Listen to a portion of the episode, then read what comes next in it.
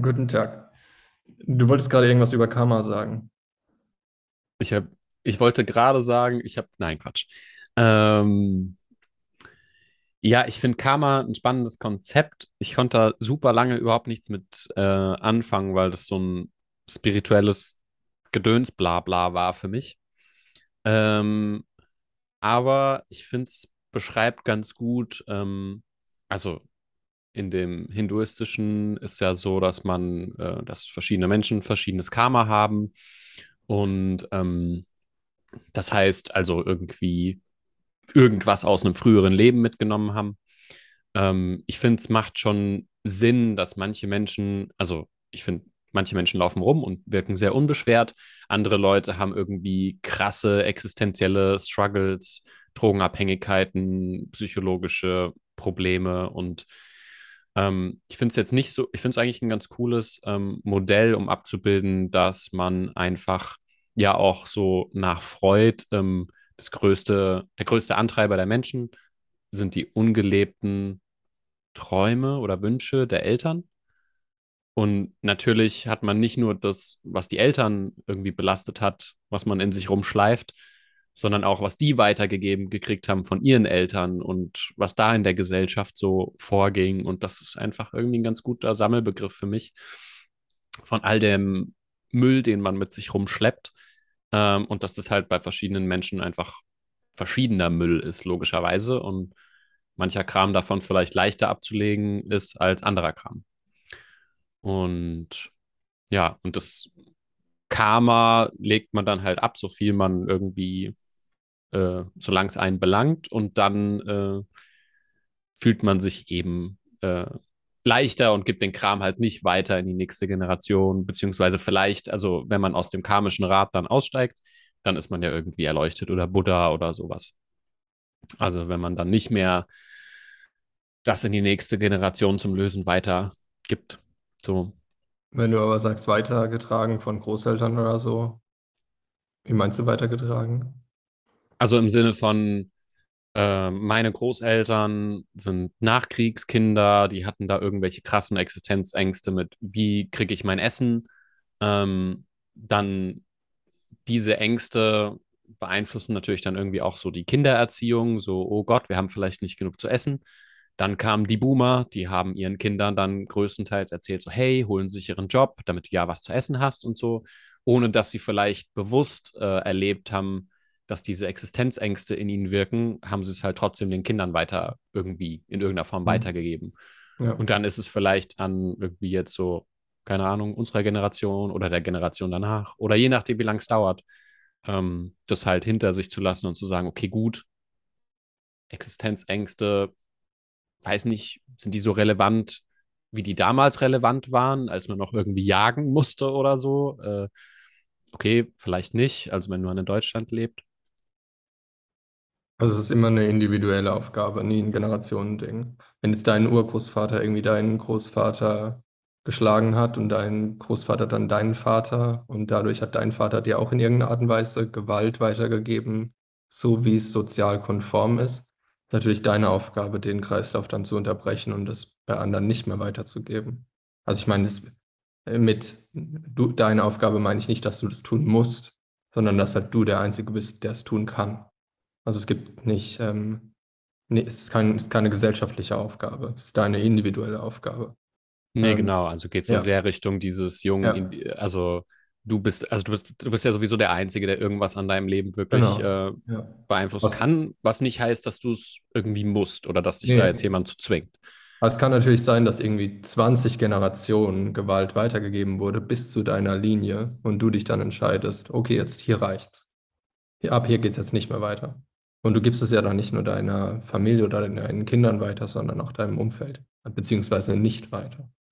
Und dadurch, dass du es anderen nicht weitergibst, ha- haben die vielleicht die Möglichkeit, auch irgendwie, sagen wir mal, bewusster zu werden oder das nicht weiterzugeben. Das heißt, das ist ja unfassbar komplex dann. Wenn du dann irgendwie deine Gewalt an, sag ich mal, mir verbal oder psychisch auslassen würdest, nur weil jemand 50 Generationen vorher, geht, also das, wie, wie weit geht es dann zurück?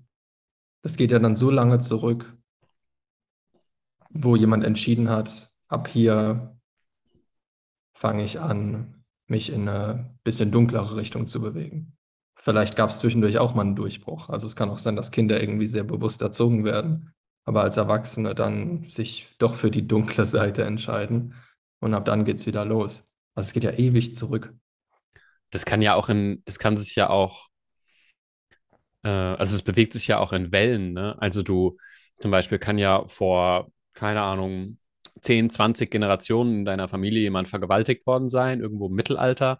Und dann ähm, wurde da ein Trauma geschaffen, also irgendeine Form von Gedankenkonstrukt, ähm, was bis heute irgendwie in die Leute so ein bisschen mitgetragen wurde, dass da jeder dann irgendwie mit dieser Angst ein bisschen zu kämpfen hatte, weil es ja in jede Erziehung dann mit eingeflossen ist in einem bestimmten Grad. Und dann ähm, wirkt dem halt der Grad an Bewusstsein, Bewusstheit irgendwie entgegen. Also, dass es dann irgendwann so bewusst wird, dass du sagst, okay, fuck, das gebe ich jetzt nicht weiter an die nächste Generation oder so. Vielleicht ist es auch kein bewusster Gedanke, sondern eher was, was man in seiner Handlung dann irgendwie macht und man denkt nicht so aktiv drüber nach.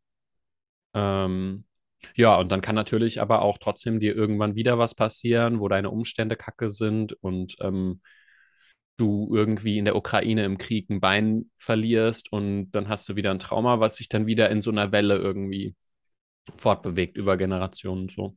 Das Was halt, wieder zeigt, dass das Ganze eine in- individuelle Geschichte ist, auch wenn sich das irgendwie anhört, als ob das so ein, so eine Generation oder Gesellschaftsarbeit wäre. Aber ist es halt nicht. Entweder du durchbrichst es oder du durchbrichst es halt nicht. Aber es gibt kein, das machen wir jetzt zusammen, gemeinsam. Da halten wir jetzt zusammen Händchen, in, selbst in einer Kleingruppe. Ab zwei Leuten, es gibt ja diesen schönen Begriff Maya, ab zwei Leuten oder mehr äh, ist Maya, die, die Illusion oder die Göttin der Illusion da. Und dann kann, dann, dann, dann gibt es dann gibt's einfach eine, eine Grenze, bis zu der du bewusst werden kannst, weil, weil sie dann wieder kommt und zu dir sagt, jetzt hast du es gefunden oder jetzt, jetzt bist du soweit. Aber bei, bei zwei oder mehr Leuten kann man, kann man sich zusammen schwingen wahrscheinlich, aber nicht, aber die Reise ist immer individuell, weil die geht ja immer nach innen. Die geht ja nie mit jemandem zusammen nach außen. Die geht ja immer nach, geht ja immer nach, wie ist es gerade und nicht, wie wollen wir jetzt gemeinsam, dass es sein sollte. Gesellschaftlich sowieso nicht. In einer Großgruppe sowieso nicht. ja, voll. Und diese Wellen definieren ja auch nicht das Individuum, sondern die werden ja nur von dem Individuum erfahren. Also so in so einer Metapher ist ja das Selbst eher so, keine Ahnung, vielleicht ein Floß oder so. Und du bist aber jetzt nicht die Wellen des Wassers. Und man kann dann halt irgendwie äh, sich die ganze Zeit ähm, versuchen, diese Wellen glatt zu schlagen, um sich gut zu fühlen. Aber ähm, so in dem Hinduistischen ist ja auch so, man entkommt ja aus diesem karmischen Rad oder aus dieser Maya-Illusion. Das heißt nicht, dass das nicht weiter da ist und so. Und natürlich gibt es weiterhin Wellen, so dass mal Die, irgendwelche die, Sachen genau. passieren, ja. Al- Also die wird auch nicht aufgelöst. Man wird sich nur bewusst, dass sie da ist. Und, und dann lebt man halt mit, mit ihr zusammen. Auch, auch wenn, auch wenn sie nicht existiert, wie das Selbst nicht existiert, der Verstand nicht existiert, das innere Kind nicht existiert und so weiter. Aber man arbeitet halt so lange damit, bis man versteht, dass es nicht existiert.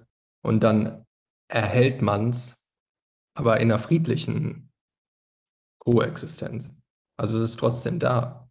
Für mich, wenn, wenn, ich bewusst bin, ist mein Verstand auch da, aber ich lasse mich von ihm nicht kontrollieren. Ich kontrolliere halt ihn. Und wenn ich will, dass ich denke, dann denke ich. Und wenn ich nicht will, dass ich denke, dann denke ich nicht. Manchmal ist es ein bisschen einfacher, manchmal ist es ein bisschen schwieriger. Ja.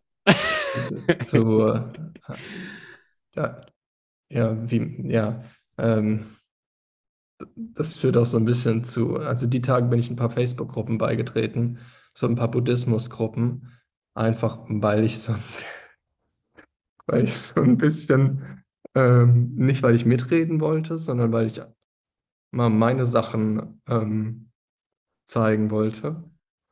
Weil ich meine, nicht um, ich schreibe das ja äh, größtenteils für mich alleine, aber ich meine, wenn Leute irgendwas daran finden, ist cool. Wenn nicht, dann ist es auch cool.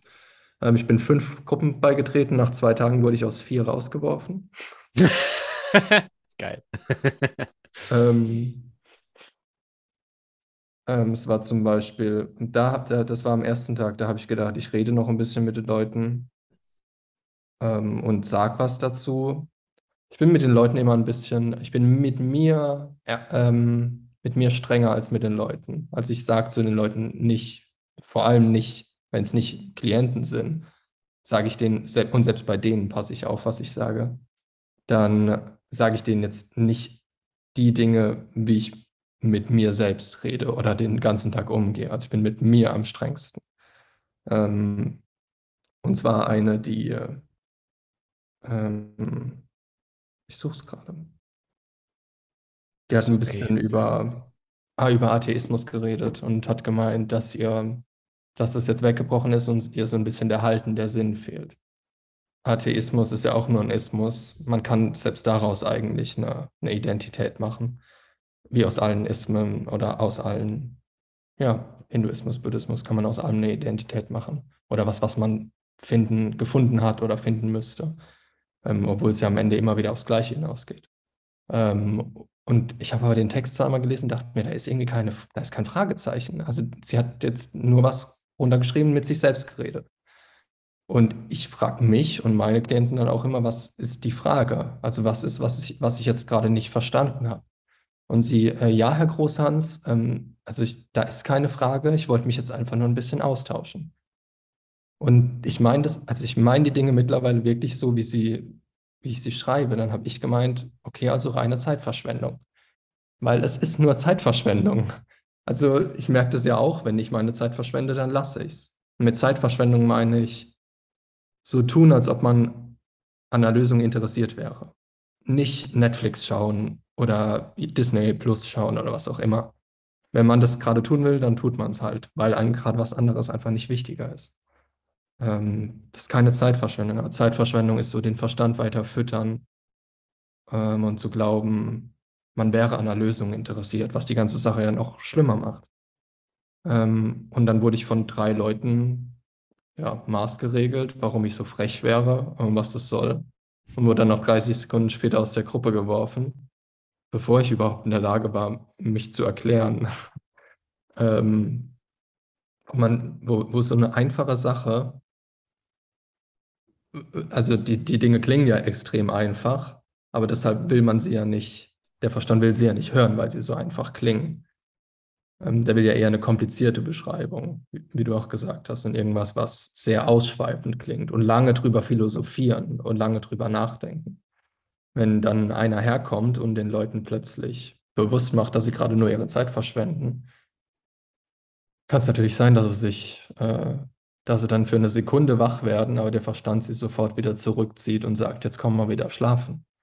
Ähm, kann ja nicht sein, dass, dass, dass der Marius dich jetzt darauf aufmerksam macht, was, was hier gerade abgeht. Ähm, immer wieder dieses, immer wieder dieses Zurückziehen. Komm mal wieder ins Bettchen. Das haben wir wieder unbewusst. Was hast du denn aufgeschrieben? Nix. Ähm, ich habe ein bisschen, äh, ich habe mit Kohle gemalt und habe hier so ein bisschen Kohle wegge.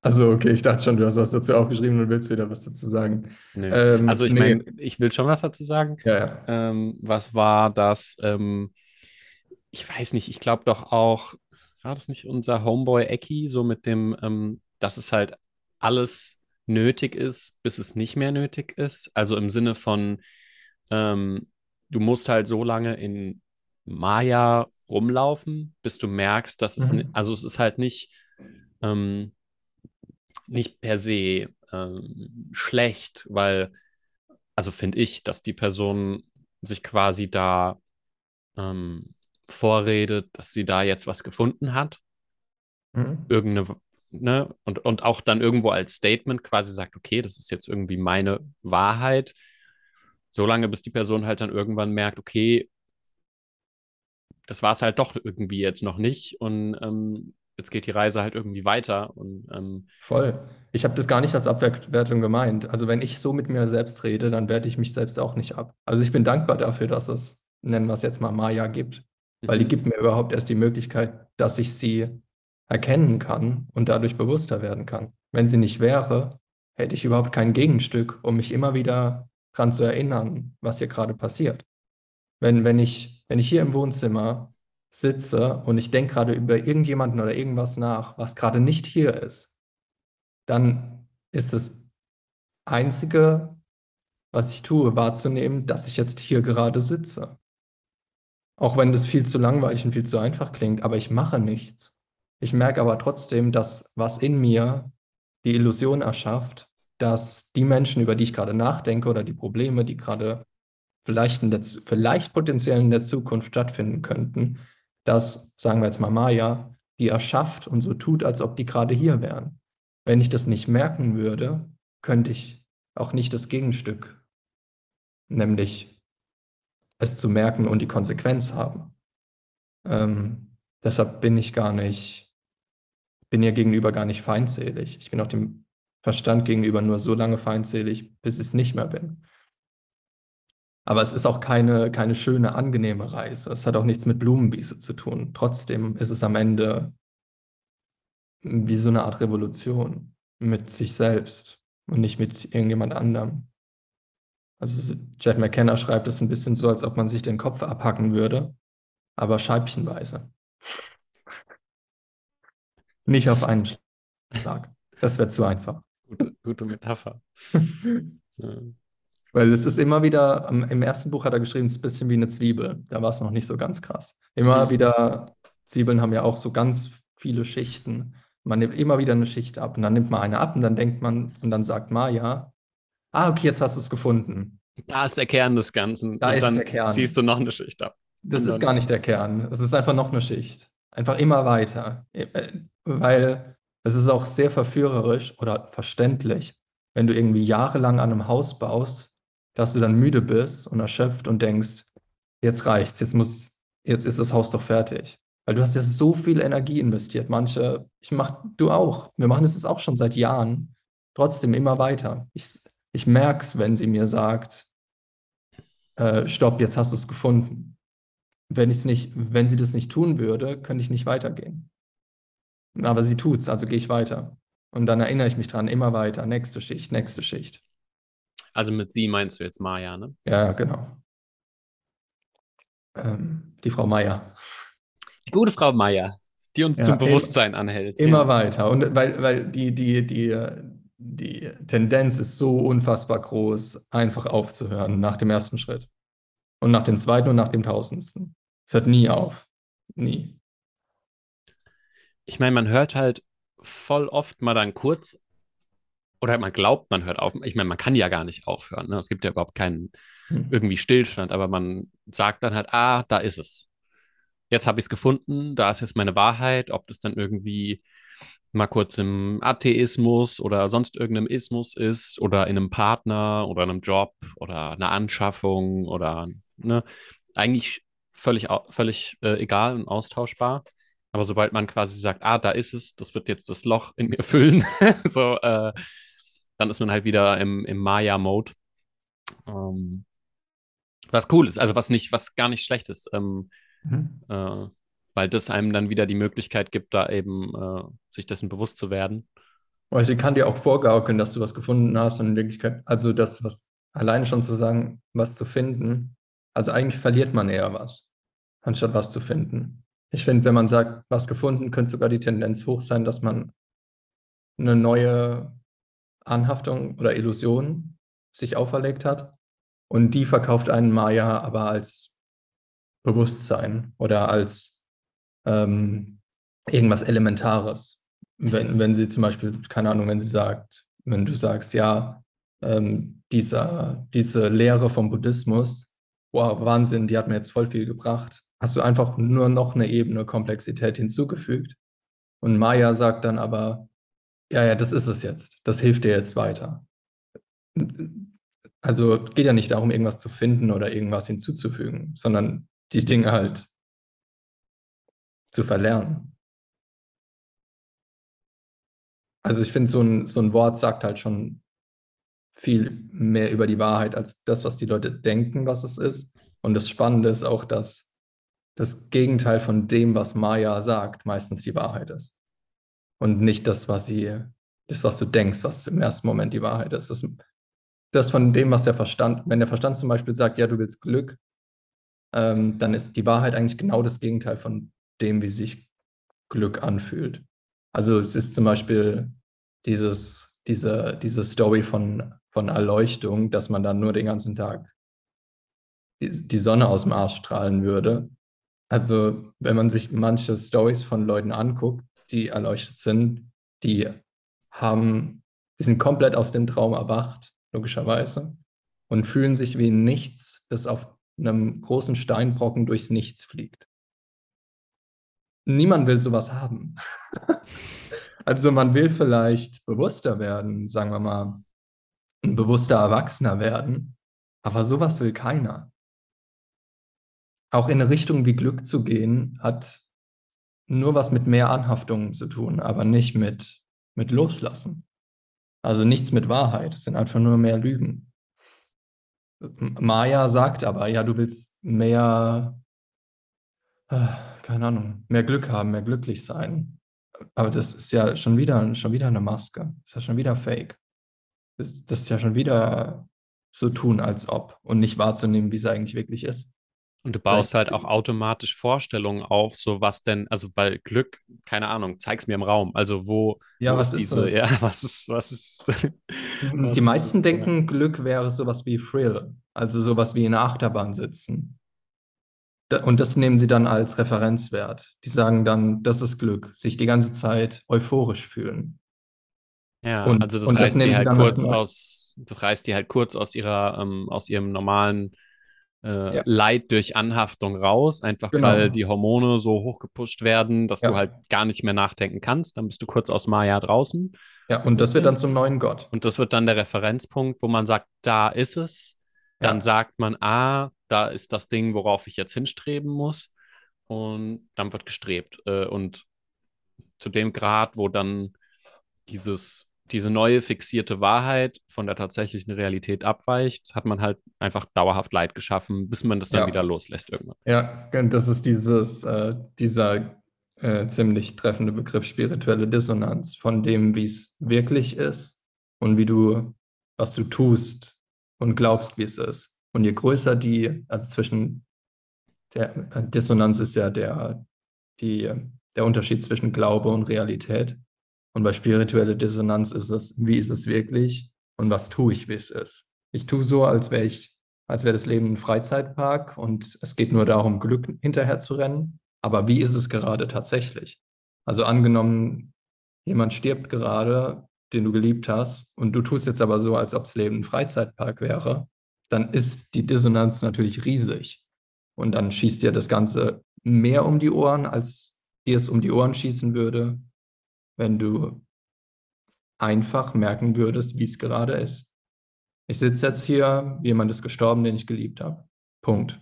Also da, da gibt es keine Dissonanz. Das heißt nicht, dass man dann deswegen nicht leidet, aber man leidet nur so viel wie notwendig und auch nur so lange wie notwendig. Weil wenn man nämlich das Ganze versucht hinauszuzögern, dann zieht man wie so ein Teig das Ganze in die Länge. Und dann kannst du auch dein ganzes Leben lang drunter leiden, obwohl es in Realität vielleicht nur drei, vier Wochen wären. So lange, bis es notwendig ist, bis es wieder geht. Ja, weil Aber du halt die ganze als. Zeit sonst, weil du die ganze Zeit sonst wiederholst, ja, ich Ja, leide nicht, ich leide nicht, ich leide nicht, ist genau. quasi so der innere Monolog und das bedeutet, da gibt es eine Realität, äh, wo man so, also du schafft, man schafft sich eine Fake-Realität, ähm, wo man die ganze Zeit dann irgendwie Behauptungen aufstellt, um die am Laufen zu halten. So, also ich Ja. leide nicht, ich leide nicht, ich leide nicht. Ähm, die ganze Zeit so die Rechtfertigung, ähm, wie es zu sein hat äh, oder sein sollte, laut irgendwelchen Vorstellungen. Und irgendwas will ja dann auch verarbeitet werden. Also, wenn du die ganze Zeit sagst, ich leide nicht, ich leide nicht, dann schreit die ganze Zeit im Hintergrund irgendwas, ja, ich leide aber. Ja, okay, tue ich aber nicht. Ja, dann muss ich halt so lange weitergehen, bis ich mal, dann kann es auch sein, dass irgendwann mal eine Sekunde ich nicht unbewusst genug bin und ne, mir nicht wieder sage, dass ich nicht leide und dann schießt die Sache natürlich zurück. Auch witzig, weil das genau das Modell ist, wie man, äh, wa was bei Kindern Traumata erzeugt. So. Also im Sinne von, ein Kind will was fühlen oder erleben oder erfahren, was auch immer. Und dann kommt ein Elternteil und sagt, nein, das ist jetzt nicht adäquat, was auch immer, Ja. wie es der Elternteil auch ausdrückt, ob es mit emotionalem Druck ist oder physischem oder sonst Mhm. irgendwas. Und dann äh, baut sich das Kind quasi eine eigene Stimme auf, die sagt, nein, wir sind nicht wütend, wir sind nie wütend, gute Menschen sind nicht wütend. Ähm, und ja, aber du bist halt wütend. Also da ist Mhm. halt Wut in dir und äh, umso lauter du sagst, nein, da ist keine, davon, also es bringt halt gar nichts. Es ist Ja. halt einfach nur wütend weiterlaufen und sich erzählen, dass man nicht wütend ist. Ja, und, die, und, und, und als Erwachsener das dann einfach und führt man das dann einfach weiter. Also es ist ja, ist ja eine, eine Sucht vom Verstand, weil es eine Konditionierung ist. Der hat ja kein Interesse daran, dass das aufhört. Das ist ja super für ihn, dass man so tut, als ob was wäre, wie es eigentlich gar nicht ist und dadurch Leid erschafft, weil es absolut seiner Konditionierung entspricht. Also im Prinzip lebt man jeden Tag ein Trauma. Äh, äh, nicht, dass es richtig oder falsch ist, man tut es halt einfach, weil man es immer so getan hat. Also diese ganzen Ratschläge, die unfassbar komplex sind, mh, man will die nicht unbedingt hören, aber der Verstand will die hören, weil sie sehr kompliziert sind und weil man damit ihn zumindest nicht loslässt. Das ist ja sehr attraktiv für ihn, dass das alles kompliziert klingt. Ich habe in der Gruppe auch einen Post reingeschrieben, der hieß So ist es, wo es einfach darum geht, so wie die Dinge sind, sind sie. Dann, dann habe ich mir einen Kommentar durchgelesen, da steht dann drin, ja, ich habe den Buddhismus nicht verstanden. Ja, das war auch gar nicht mein Anspruch. Schönes Kompliment, eigentlich, wenn Eigentlich, man ja. drüber nachdenkt. Stimmt. Weil, weil man sich ja hier, äh, was Buddha da angeblich gesagt also Buddha waren erstmal mehrere Personen und da wurde dann eine Lehre draus. Tausende, Tausende von Tausende. Buddhas gibt es. Ja, also jeder kann Buddha sein, aber manche sind halt Buddhisten. Das ist der große Unterschied. Ähm, und die Leute, die Leute hängen dem hinterher, was irgendwelche Leute gesagt haben, wahrscheinlich auch aus ihrem Verstand und aus Maya heraus. Ja, klar, weil die ja irgendwann mal für sich entschlossen haben, das hier ist jetzt das Ding, was ich gefunden habe. Ja, Und es wiegt sie in der Sicherheit von Maya eben, zu sagen, Mhm. ja, da ist es. Und sobald dann jemand kommt und sagt, ja, da ist doch gar kein Ding, kriegen die natürlich ein Herzkasper. Weil- ja, ja. Äh, Wenn, wenn du aber zurückgehst, dann, also mich interessiert es gar nicht, was irgendwelche Buddhas gesagt haben, sondern nur, was er gemacht hat.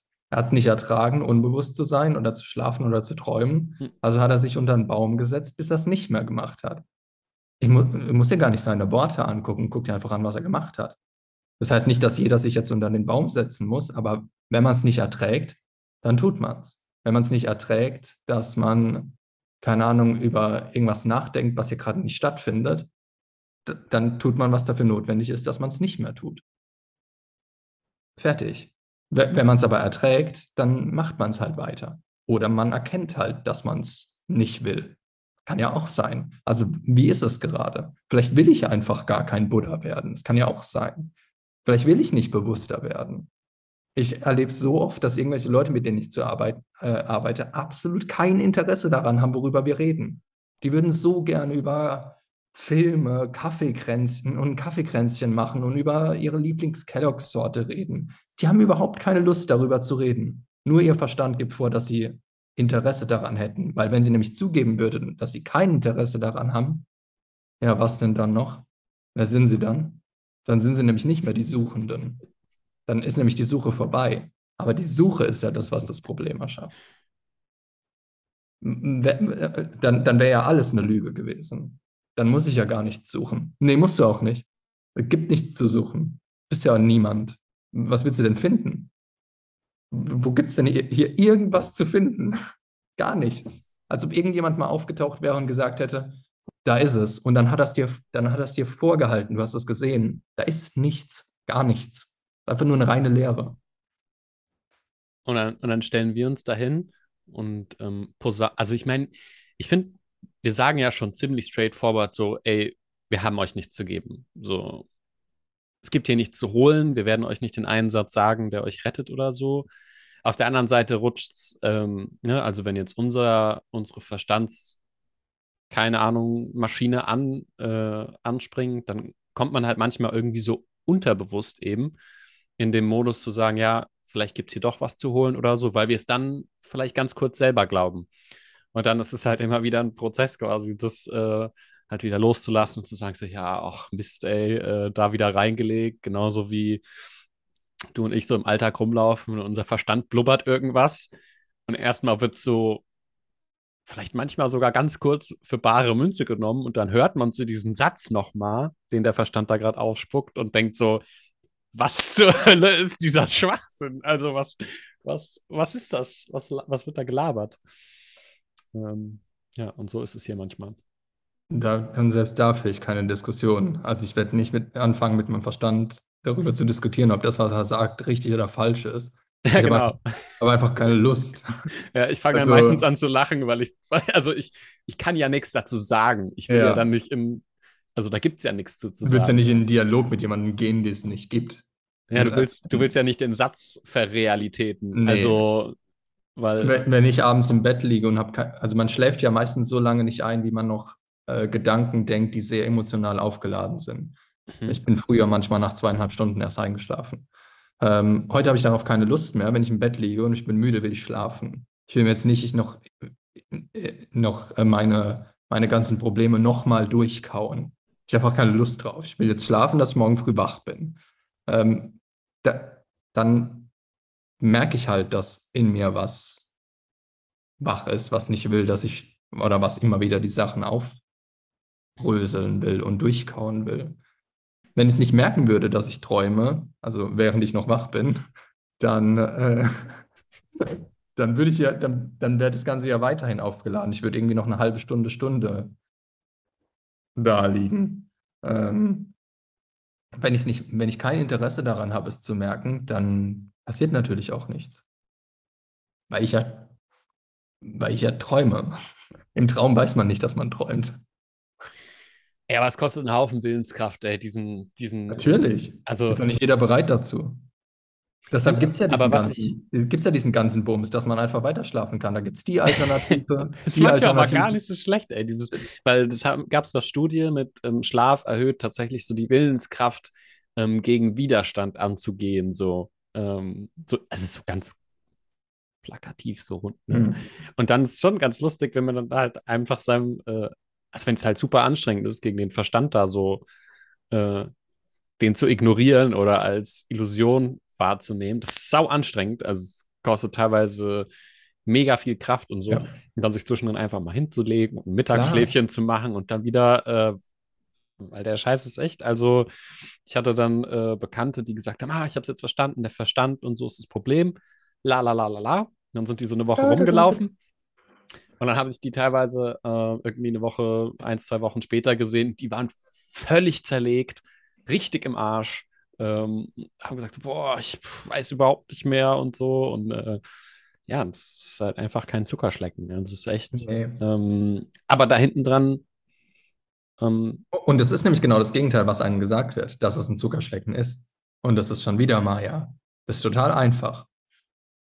Du musst dir einfach nur ein bisschen was vorstellen, ein bisschen glücklich sein und dir hier den, jeden Tag positive Gedanken und positive Emotionen haben. Und dann ähm, ist das alles ganz einfach. das Drogenprinzip. Einfach Ja. genug nachschieben und Ja. alles ist glücklich und happy, oder? Oder Nervös, nervöses so. Lächeln. Ja, äh, ist halt die Frage, wie lange man sich das vorspielen will. Also ist bestimmt, also das ist ja auch anstrengend, sein, sein Leben lang damit durchzugehen. Aber ich kenne auch Leute, die sind Mitte 50 und spielen das schon sehr lange so, weil es ja genug Alternativen gibt. Man kann ja immer wieder in seiner Bubble bleiben, indem man sich einfach eine neue Alternative sucht. Ah, jetzt ist es also Reiki, irgendwas Räume säubern oder so. Ah, super, wieder eine Alternative gefunden. Kannst du wieder weiter schlafen. Ist ja nicht so, dass es nur zwei, drei Alternativen gibt. Es gibt ja tausende. Dann, dann wird mir irgendwie so ein Yoga-Artikel, nee, nicht Yoga, Brahma, irgendwas Meditationsartikel geschickt. Ah, okay. Ich habe einfach nicht die richtige Meditation gemacht. Daran liegt's. Einfach den Katalog durchgehen, so. Ja, einfach den, den ist ja Brahma-Katalog auch bei. Butter, bei Buddha so, von wegen, der hat doch dieses Butter. Buch mit 100, Butter, bei Butter, ähm, der hat doch dieses Buch mit äh, 108 oder weiß nicht wie viele Meditationen sind da drin, Techniken von ihm, aber die Erleuchtung hat er ja danach gefunden, oder? Hm. Ja, als er zu den ganzen äh, Azteken, Asketen. Asketen. Asketen, äh, irgendwann hat er sie losgerissen, äh, weil, weil es war auch eine ganz andere Zeit als jetzt, logischerweise. Also wenn man zumindest mal einen nimmt, sagen wir mal den Siddhartha, über den Hesse geschrieben hat. Ja. Wenn man mal sagt, wenn man mal so tun würde, als, als ob das genau so gewesen wäre. Da gab es ja keine Ablenkung. Da, da war man ja noch alleine auf sich gestellt. Da, da gab es nicht so viel, wo man immer wieder unbewusst werden konnte.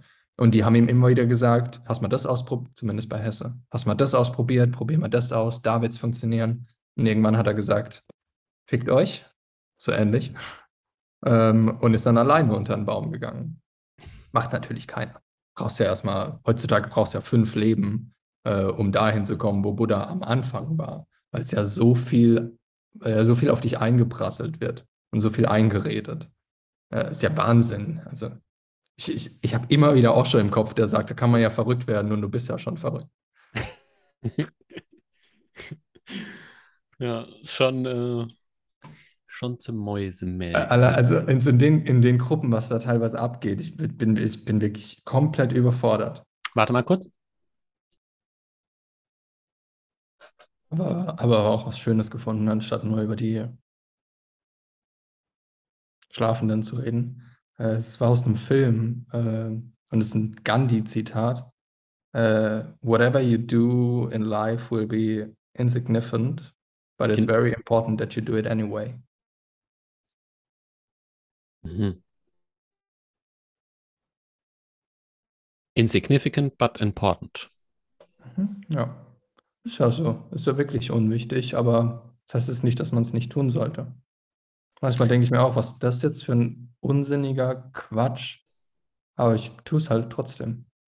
Also es ist ja am Ende irrelevant.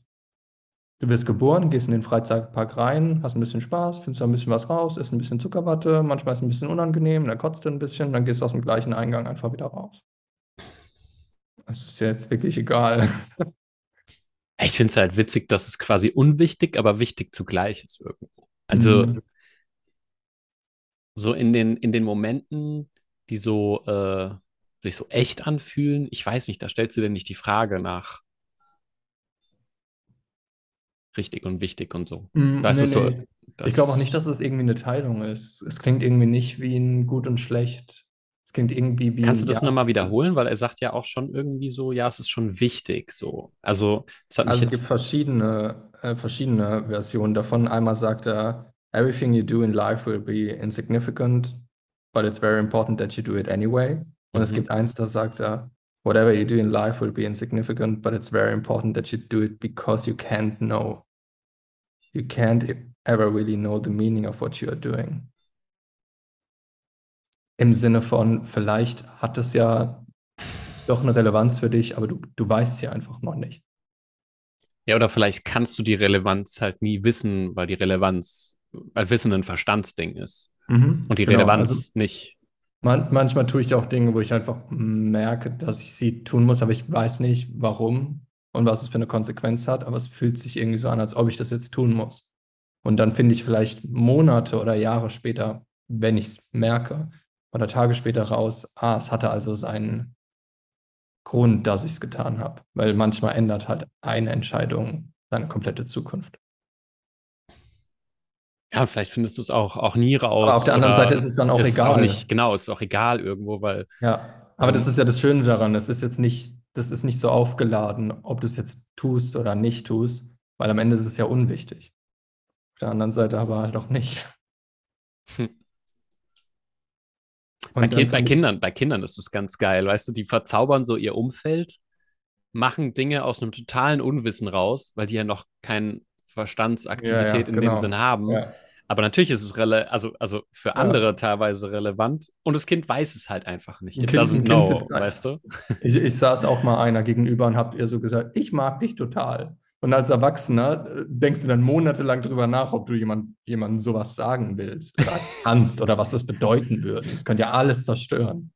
Ich mag dich. Ich habe so äh, ein paar Hippie-Freunde und ähm, da ist es auch echt noch ein bisschen, die sind alle irgendwie ein bisschen kindlicher in der Hinsicht, ne? Also, wenn die einen an der Hand halten wollen, dann nehmen die einfach mal so die Hand. Und dann denkst du, ach so, ja, stimmt, geht ja auch. das ist auch Gott, ist süß, so ungefähr, weißt du, so. Äh, statt so, hallo, guten Tag. so dieses äh, klassisch sozial konventionierte Kennenlernen und so. Ja, ah, ist es ja auch unwichtig, ob sie es tun oder nicht, aber irgendwie auch nicht. Für sie ist halt wichtig, dass sie es gerade, dass sie gerade so sind, wie sie sind. Egal, ob das jetzt, es muss ja nicht jeder so sein, aber sie sind halt so. Also für sie ist es wichtig, dass sie das mitteilen. Aber der Satz mit dem don't, They don't even know, äh, das gefällt mir echt gut, weil das ist wieder gegen das Wissen. ja, stimmt. Please continue. Das hat mir jemand geschickt äh, von Arno Schmidt. Äh, die Welt der Kunst und Fantasie ist die wahre, the rest is a nightmare. Hm. Tja, okay. äh, bei Fantasie bin ich mir nicht so sicher, weil ich seine Definition von Fantasie nicht kenne. Ich will eigentlich nicht nur in Fantasie abschweifen, weil da auch die Tendenz groß ist, sich Dinge aufrechtzuerhalten, anstatt sie dann wirklich anzugehen und dann in so einer kindlichen Welt zu versinken. Ist also, bei Kunst, bei Kunst auch schwer irgendwie, weil was ist Kunst für dich so? Also ich finde, jemand kann ja. künstlerischen Gehweg fegen. So, genau, wenn ja. der da so voll, ne? Ja. Also, weiß nicht, was der da gemeint hat. Ja, deshalb ist es so eine Sache. Also, ähm, ich, ich verstehe aber den, den, den Ausgangspunkt, dass äh, ich glaube, wenn man so ein bisschen hinschaut, dann merkt man, dann, dann sieht man die Dinge auch nicht mehr als es gibt so sehr krasse Beispiele, auch von Chad McKenna, wo er sagt, ähm, da ist zum Beispiel so eine Geschichte von einem Mädchen, die hat äh, ganz verstümmelte Hände. Ähm, und dann mussten ihr teilweise die Finger amputiert werden. Und dann meint sie, ja, früher musste sie sich noch die Fingernägel lackieren. Und dann hat die, das Mädchen, das er ihm das gesagt, also er hat es einem, einem anderen, einer Schülerin von ihm erzählt, und die hat gesagt, oh Gott, wie schrecklich. Und er, was, wieso? Also er konnte es gar nicht mehr auseinanderhalten, was jetzt, also ob jetzt was schlimm oder gut ist, weil es ist halt so. Also es das heißt ja auch nicht, dass das Mädchen drunter leidet, aber es ist viel einfacher, gute Dinge als gut zu sehen, so wie sie sind, als also gute Dinge im Sinne von, wenn wir es jetzt einhalten würden. Gut, schöne Erlebnisse als schön zu sehen, als Dinge, die einem unangenehme Gefühle bringen oder Leid bringen, die als das zu sehen, was sie sind. Wenn jemand stirbt, ist es einfacher, es ist schwerer zu, se zu sehen, wie es ist, dass jemand gestorben ist, als wenn jetzt, keine Ahnung, dein Sohn auf die Welt kommt oder deine Tochter. Ja, ist doch schön. Da willst du auch nicht sagen, oh, das ist ja schrecklich. Das will ich jetzt aber nicht, dass das so schön ist. Es wäre, als wenn ich sagen würde, ja, dein, dein T-Shirt ist blau und du würdest dann sagen, also das ist ja eine Frechheit. Kommt halt nur auf die Bewertung an, ne? Weil auch, auch bei so einer Geburt kann es halt auch sein, keine Ahnung, vielleicht hat die Person total finanziell schwierige Situation, weiß gar nicht, wie sie das stemmt, wurde vergewaltigt, das ist das Kind von dem und so weiter. Und äh, wo, wo sie dann vielleicht sagen kann, okay, ich weiß nicht, wie ich mich da darüber fühle, oder vielleicht fühle ich mich sogar schlecht, who knows. Ähm, und dann ist komplett die gleiche Situation oder Wahrheit da wird ein Kind geboren, äh, komplett anders gemünzt. Also so ja. ist halt echt nur, äh, ja, fängt man an, darum zu bewerten. Ja. Fun. Die, wenn man aber ein Foto schießen würde von einer, sagen wir mal, die vergewaltigt wurde und dann ein Kind bekommt und von einer, die geplant ein Kind bekommen hat und alles ist, sagen wir mal, perfekt, würdest du von außen nicht sagen, dass es da einen Unterschied gibt, weil du hättest ja keine Wertung. Du würdest die Sache so sehen, wie sie ist. Zwei Menschen haben ein Kind bekommen. Ähm, die eine leidet nicht darunter, die andere aber schon. Warum leidet die andere darunter? Weil ihr Verstand logischerweise eine Geschichte dazu hat und eine Wertung. Was nicht heißt, dass, dass sie irgendwas dagegen tun könnte und dass es jetzt, dass es gut wäre, vergewaltigt zu werden oder so, sondern dass, wenn sie es wollte, dass es ihr helfen würde, die Sache nicht mehr drunter zu leiden, als sie es sowieso schon tut, wenn sie die, die Sache sehen würde, wie sie ist. Und das ist wahrscheinlich ein sehr großer Brocken. Also, es, also da gehört schon einiges dazu. Aber halt auch extrem viel Leid dann logischerweise. Die Sache als das zu sehen, wie sie ist. Und nicht, ich war nie in der Situation, deshalb ist es jetzt ein schweres Beispiel. Aber hm. so jemanden würde ich dahin bringen, wenn er es wollen würde, dass er die Sache sieht, wie sie ist. Ohne Wertungen, ohne schlecht und gut. Aber dafür muss es erstmal wollen, weil nur wenn du es willst, kannst du logischerweise auch erkennen, was in dir, in dir das unnötige Leid erschafft. Bis zu einem gewissen Grad bleibt es aber leidvoll. Sie wird trotzdem mehr darunter leiden als eine, bei der das geplant war. Ähm, und bei der alles perfekt gelaufen ist, wie auch immer. Sie wird aber trotzdem noch ein, eine Wagenladung Leid draufwerfen durch Wertung, schlecht. Es hätte nicht so passieren sollen. Ähm, Selbstvorwürfe und so. Da, da können ja noch so viel mit rein. Aber wenn du ein Foto machst, ist es von außen erstmal gleich, wenn du drauf schauen würdest. Hm. Wie komme ich jetzt zu George Orwell? Puh. Einfach machen. Ähm, er hat logischerweise, also bei George Orwell ging es ja nur um Dystopie, auch wenn ich finde, dass wir eigentlich schon in 1984 sind. Aber ähm, da hat er geschrieben, alle konkurrierenden Freuden über die Zukunft, alle konkurrierenden Freuden werden vernichtet sein, aber immer vergessen Sie das nicht. Immer wird es den Rausch der Macht geben, die ständig wächst und immer subtiler wird. Immer in jedem Moment wird es den erregenden Kitzel des Sieges geben, die Empfindung, auf einen wehrlosen Feind herumzutrampeln. Wenn Sie ein Bild von der Zukunft haben wollen, dann stellen Sie sich einen Stiefel vor, der auf ein Gesicht tritt, unaufhörlich. Krass. Ja. Das ist heftig. Ja. Das ist halt auch transferierbar auf, äh, also so nicht kriegerischen Kram, sondern mhm. eben halt auch so, ich fühle mich besser als irgendwer anders äh, und daraus kurz so ein, ach, ich bin doch toll Gefühl holen und so und mhm. ähm, damit so eine Identifizierung von dem, was man denkt, was man ist, zu stärken. Ja. Also, also Verstand füttern. Wo es ja auch nur um Macht geht. Hm. Dann habe ich was von Chad McKenna äh, fotografiert. Ich habe viel von ihm fotografiert, aber das ist das Einzige, was ich vorlesen will. Okay. Ähm, als er mit seiner Schülerin geredet hat, hat er gesagt, deine Gedanken und Emotionen bestimmen deine Realität im Traumzustand. Dort fängst du an. Von dort an geht es nur noch darum, die Gleichung zu vereinfachen und irgendwann zu erkennen, dass deine Gedanken und Emotionen dein Traumzustand sind. Es ist alles nur Bewusstsein, du bist nur Bewusstsein, es gibt nichts anderes. Wenn diese Tatsache vom gedanklichen Konzept zum voll durchdrungenen Bewusstseinsinhalt wird, verschmilzt du auf natürliche Weise mit den Strömungen, anstatt von ihnen umhergeworfen zu werden. Hm. Ich finde es schön nochmal zu verdeutlichen, dass die Gedanken und Emotionen der Traumzustand sind. Die sind Maya. Das, das ist der Traum die, die, die, die, die anfängliche Reise beginnt ja bei Ich bin Gedanken und Emotionen. Und langsam kommt dann, ganz langsam kommt dann diese, diese Wahrnehmung und Trennung davon. Aber wer, ja, haben wir schon oft drüber geredet, wer ist der, der den Traumzustand wahrnimmt? Ja, niemand.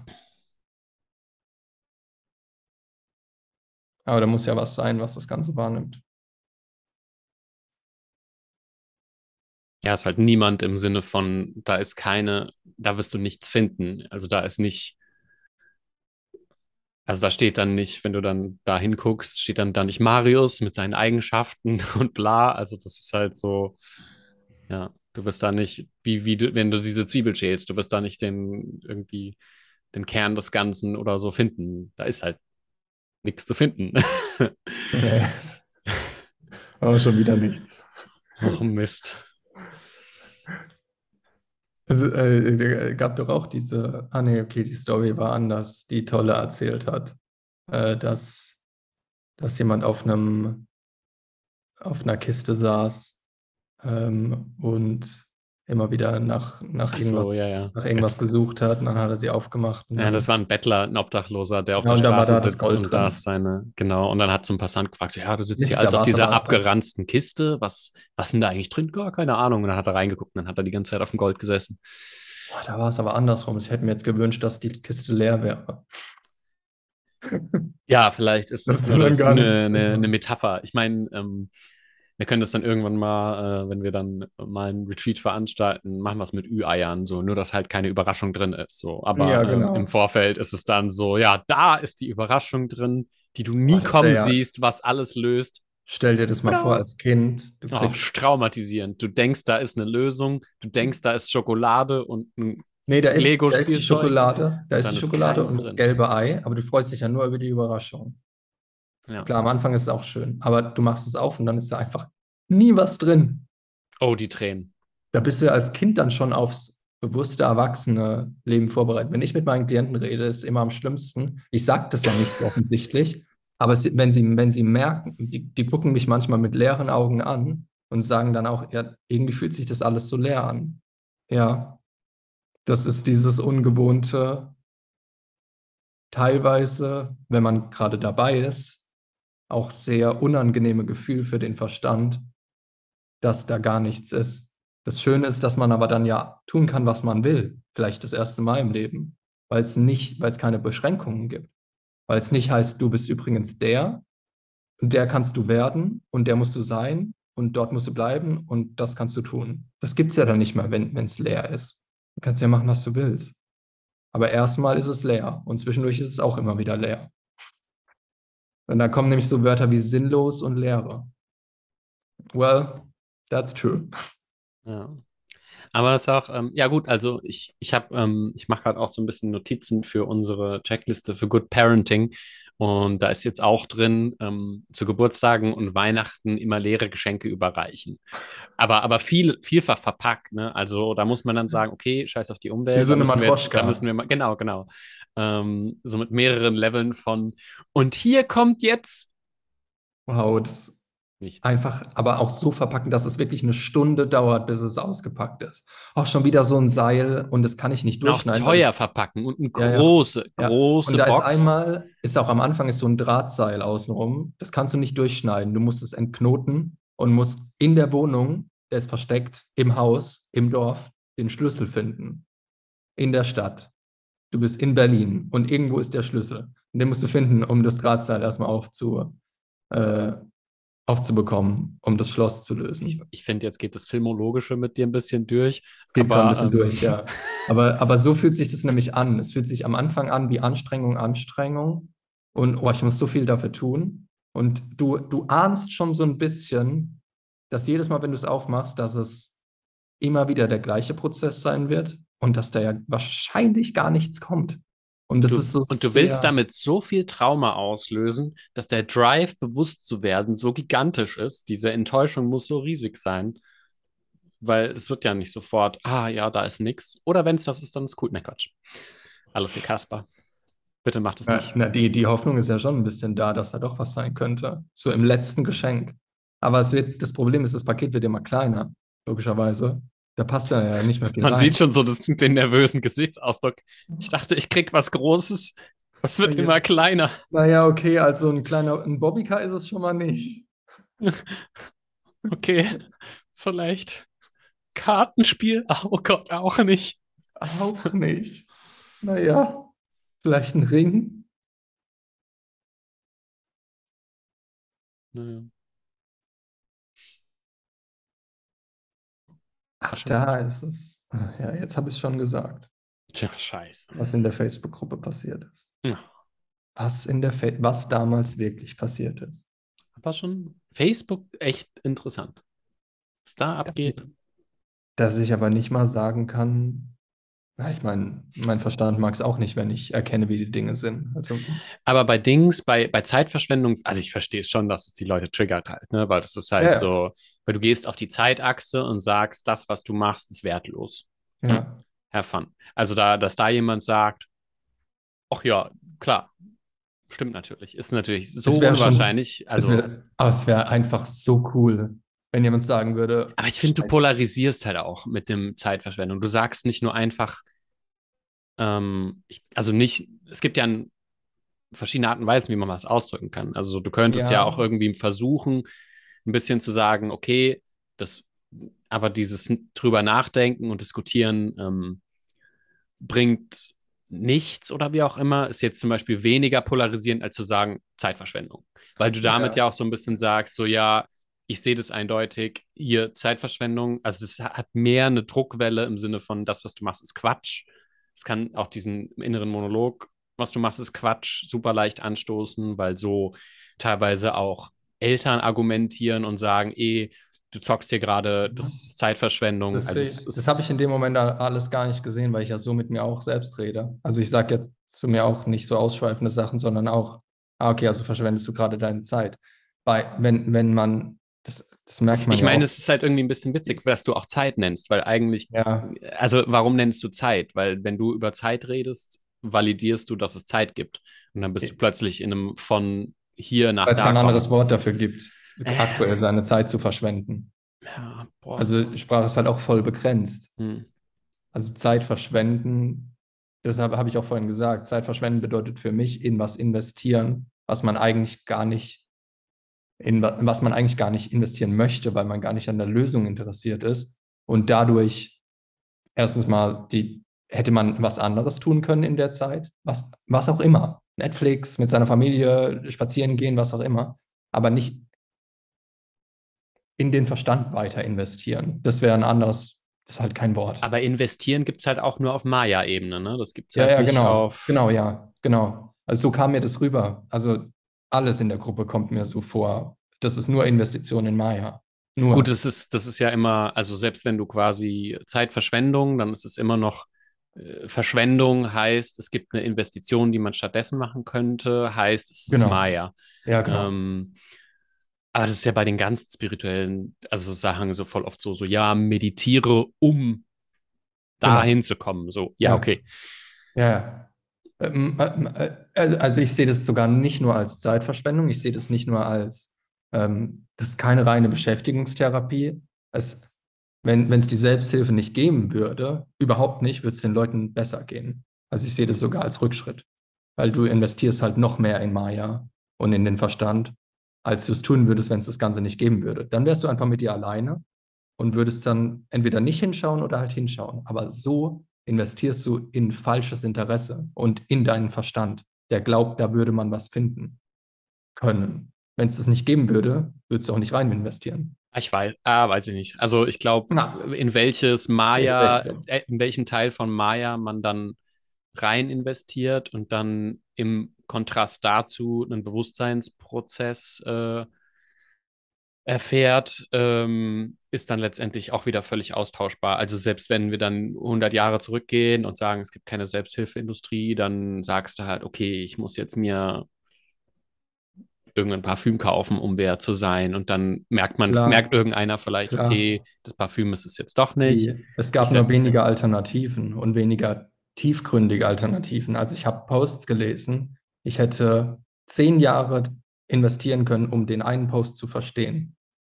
Zehn Jahre meines Lebens hätte ich in eine Illusion investieren können. Nur oder in einen Wikipedia-Artikel, was auch immer. In den zehn Jahren hätte ich auch einfach nichts tun können und das Leben so erleben können, wie es ist. Das heißt nicht, dass mir das unbedingt dann was. Aber hättest du nicht gekonnt.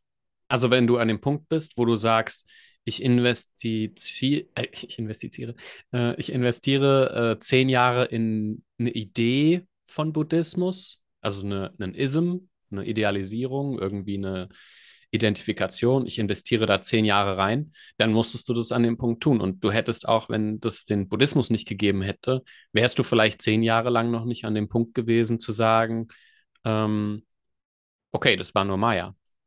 Also du brauchst, ich, ich glaube nicht, dass man sagen kann, da gibt es dann bessere oder, also besseres oder schlechteres letzt.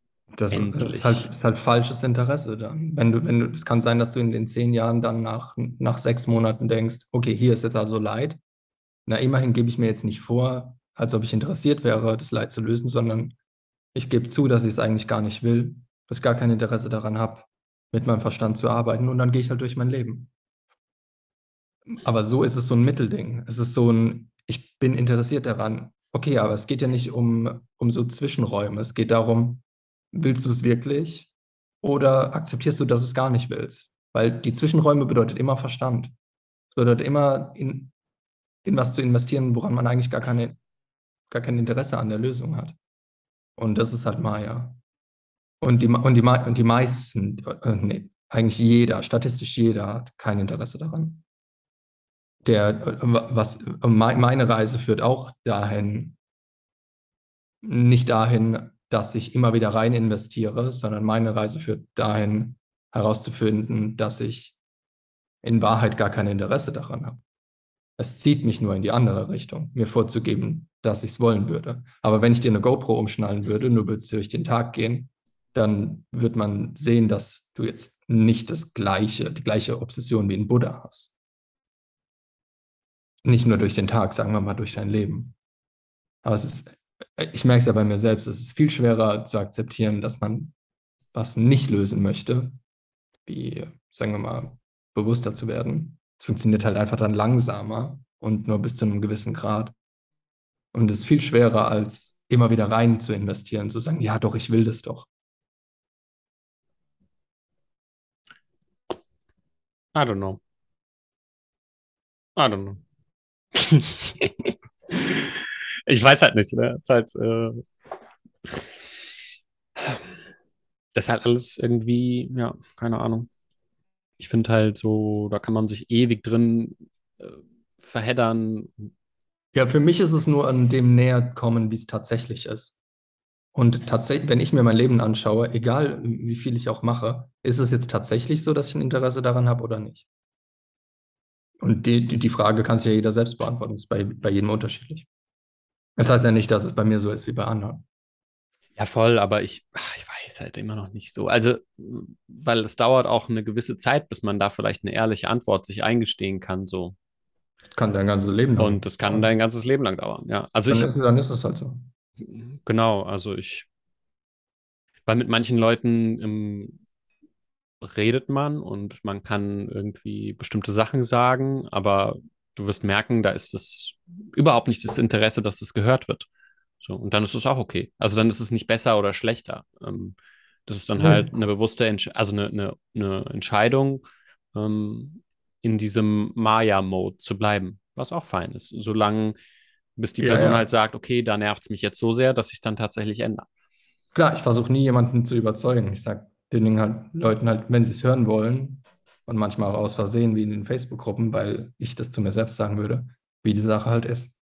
Wenn ich merke, dass jemand mir, keine Ahnung, dass ich irgendwie fünf Stunden mit jemandem verbringe in Klientengesprächen und der stellt mir keine einzige Frage, dann, und er mir dann Vorwürfe zum Beispiel macht, dass ich ihm nichts gegeben habe, ähm, dann ist die Sache klar, dass er es eigentlich gar nicht will.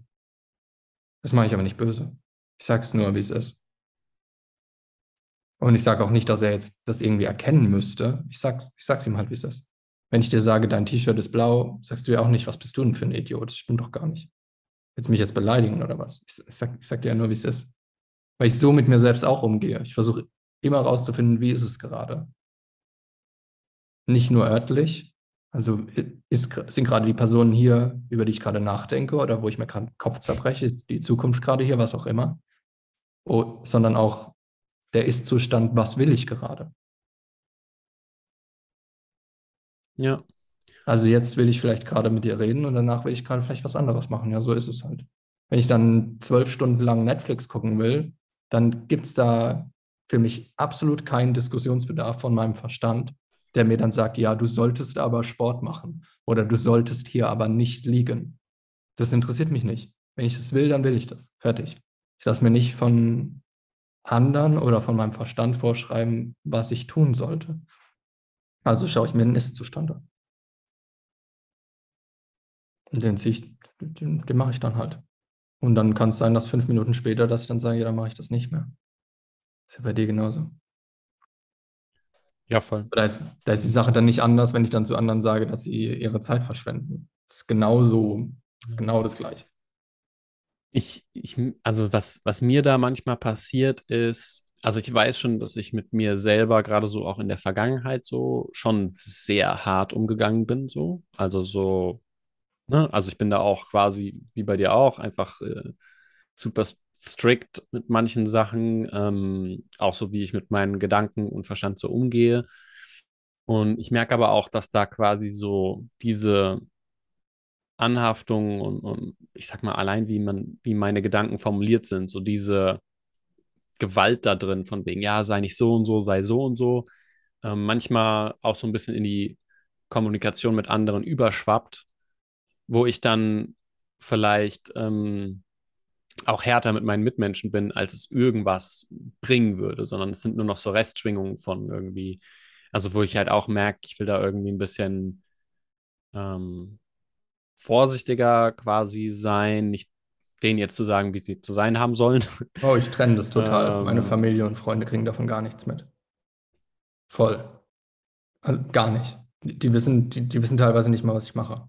Ich rede mit denen nie über Sein, Spiritualität oder sonst was. Wir haben, mit jedem haben wir so unsere Themen, mit meiner Mutter, mit bester Freundin, was auch immer. Ähm, und ich vermeide die Dinge sehr stark, weil, weil ich weiß, dass das in so eine Richtung rutschen kann, wo man belehrend wird und auch gerne einfach nur belehrend wird, des Belehrens wegen. ja. Und niemand hat danach gefragt. Die, die wollen es gar nicht. Ich will mit den Leuten einfach nur eine schöne Zeit haben. Wenn die Themen aufkommen, oh, ich freue mich dann mega, dass wir darüber reden können. Aber ich werde sie nicht aufbringen, obwohl da gar kein Interesse dran ist. Nur weil ich es aufbringen muss. Aber wenn sie anfangen, wenn, keine Ahnung, wahrscheinlich gibt es sogar Leute wie meine Eltern, mit denen ich über solche Sachen gar nicht reden würde, selbst wenn sie damit anfangen würden, weil dies die Rollen verschieben würde. Also, weil es halt eine Eltern-Kind-Rolle ist. Kann sein, dass ich, dass mir da mal was rausgerutscht ist oder so bei meinen Eltern und da was durchgekommen ist, weil ich mich nicht zurückhalten konnte.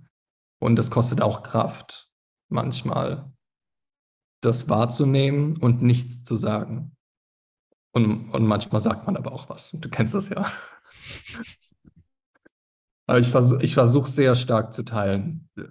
Also in einer, in einer Facebook-Gruppe mit oder mit Klienten oder mit Leuten, die es wirklich interessiert, da, da sage ich es natürlich. Aber da ist auch, da wird ja auch vorgegeben, dass man es hören will. Ich Bei, meine aber, ich meine aber, selbst da kann halt irgendwie mehr, also, also habe ich das Gefühl, also mehr Druck drin sein als unbedingt hilfreich. Ne? Also so wie man, weil da selber noch in einem so ein Druck herrscht, von wegen, äh, bei mir das nicht. ist die Wahrheit und das. Bei mir nicht. Mhm. Cool. Bei mir gar nicht. Das war eine Zeit lang so, gerade in diesem Selbsthilfebereich, dass ich dann dachte, ich muss es denen jetzt überstülpen und äh, die müssen das jetzt, die müssen doch die Wahrheit auch finden. Al- Also ist wie ein Schalter, weil das eine ist für mich auch beruflich und das andere ist privat. Ich trenne das so, wie ich es bei anderen auch trenne. Ich trenne das so, wie wenn ich von Johnny Depp einen Film sehe und ihn im Gericht sehe. Das sind für mich Mhm. zwei verschiedene Menschen. Das eine ist für mich Kunst und sein Beruf und das andere ist für mich der private Mensch. Glaubst du, der hat nicht geschauspielert in seinem, äh, Das kann natürlich auch sein. Äh, Weil er kann es ja. ja, also ich hatte nämlich einen Kumpel von mir, der ist, äh, der hat sich das auch so angeguckt und gemeint, ah, okay, ich sehe direkt, was der jetzt hier, also was die Rolle ist, die er jetzt einnimmt. Hm. Weil was schon witzig zu sehen war, war, dass er in dem, in dem Verhör, ne, war er schon so lustig auch. Also lustig, so wo du gemerkt hast, okay, so wie er sich jetzt verhält und wie er mit seinen Mitanwälten und so umgeht, das hatte so eine leichte, so eine Leichtgängigkeit, so ja, so eine leichte Com Comedy. Aber wenn du ihn mal irgendwo in anderen Interviews gesehen hast, so wo er ähm, ja einfach random irgendwie eine, eine, irgendwo eine Rede halten muss. Also dann war er teilweise sehr, sehr, sehr, sehr schüchtern. Also sehr zurückhaltender Mensch, der dann gar nicht da irgendwie rumwitzelt oder irgendwas macht und so. Und ähm, also war auf jeden Fall schon lustig. Manche, manche Schauspieler gehen absichtlich nicht aus dem Charakter raus, wenn sie privat sind, dass sie mehr den Charakter fühlen. Lady Gaga hat es zum Beispiel gemacht bei House of Gucci, dass sie privat auch diesen italienischen Akzent hatte und sich privat so verhalten hat, wie sich, wie sie glaubt, wie sich die Schauspielerin verhält. Na gut, Method Acting so Method- mäßig. Ja, ne? Method Acting, ja. Ja. Ähm, und ich glaube, dass man das dann manchmal äh, nicht mehr unterscheiden kann, logischerweise. Also wer bin ich jetzt eigentlich noch? Ja, eben, kann ja die Person Nee. vielleicht auch nicht zu, also Ja. auch nicht zu 100 Prozent. Es kann auch sein, dass es mal mitschwingt, dass wenn ich ein Klientengespräch habe, dass das dann und danach ruft plötzlich meine, meine Mutter an und dann muss ich, also ich merke, wie ich dann bewusst merke, dass das jetzt eine andere Rolle ist. Dass ich hier jetzt nicht mehr der, der Lehrer bin, sondern der Sohn. Das kann manchmal echt zu schnell gehen dann. Also, Ich finde das auch zwischen Menschen so, also mal abseits von so einem belehrenden Mode, auch allein wenn du einem anderen Menschen begegnest und mit dem redest, bist du plötzlich irgendwie wer komplett anders, ja, als wenn du mit wem äh, anders redest. Also nicht in Ja. deiner Essenz, also Essenz natürlich so, du bist immer noch, was auch immer du bist, aber drückt sich vielleicht ganz anders aus, verhältst dich komplett anders, äh, fühlst Ja. dich komplett anders. ja. Ja. Ja. Feierabend, Freunde. Feierabend. Ciao, ciao.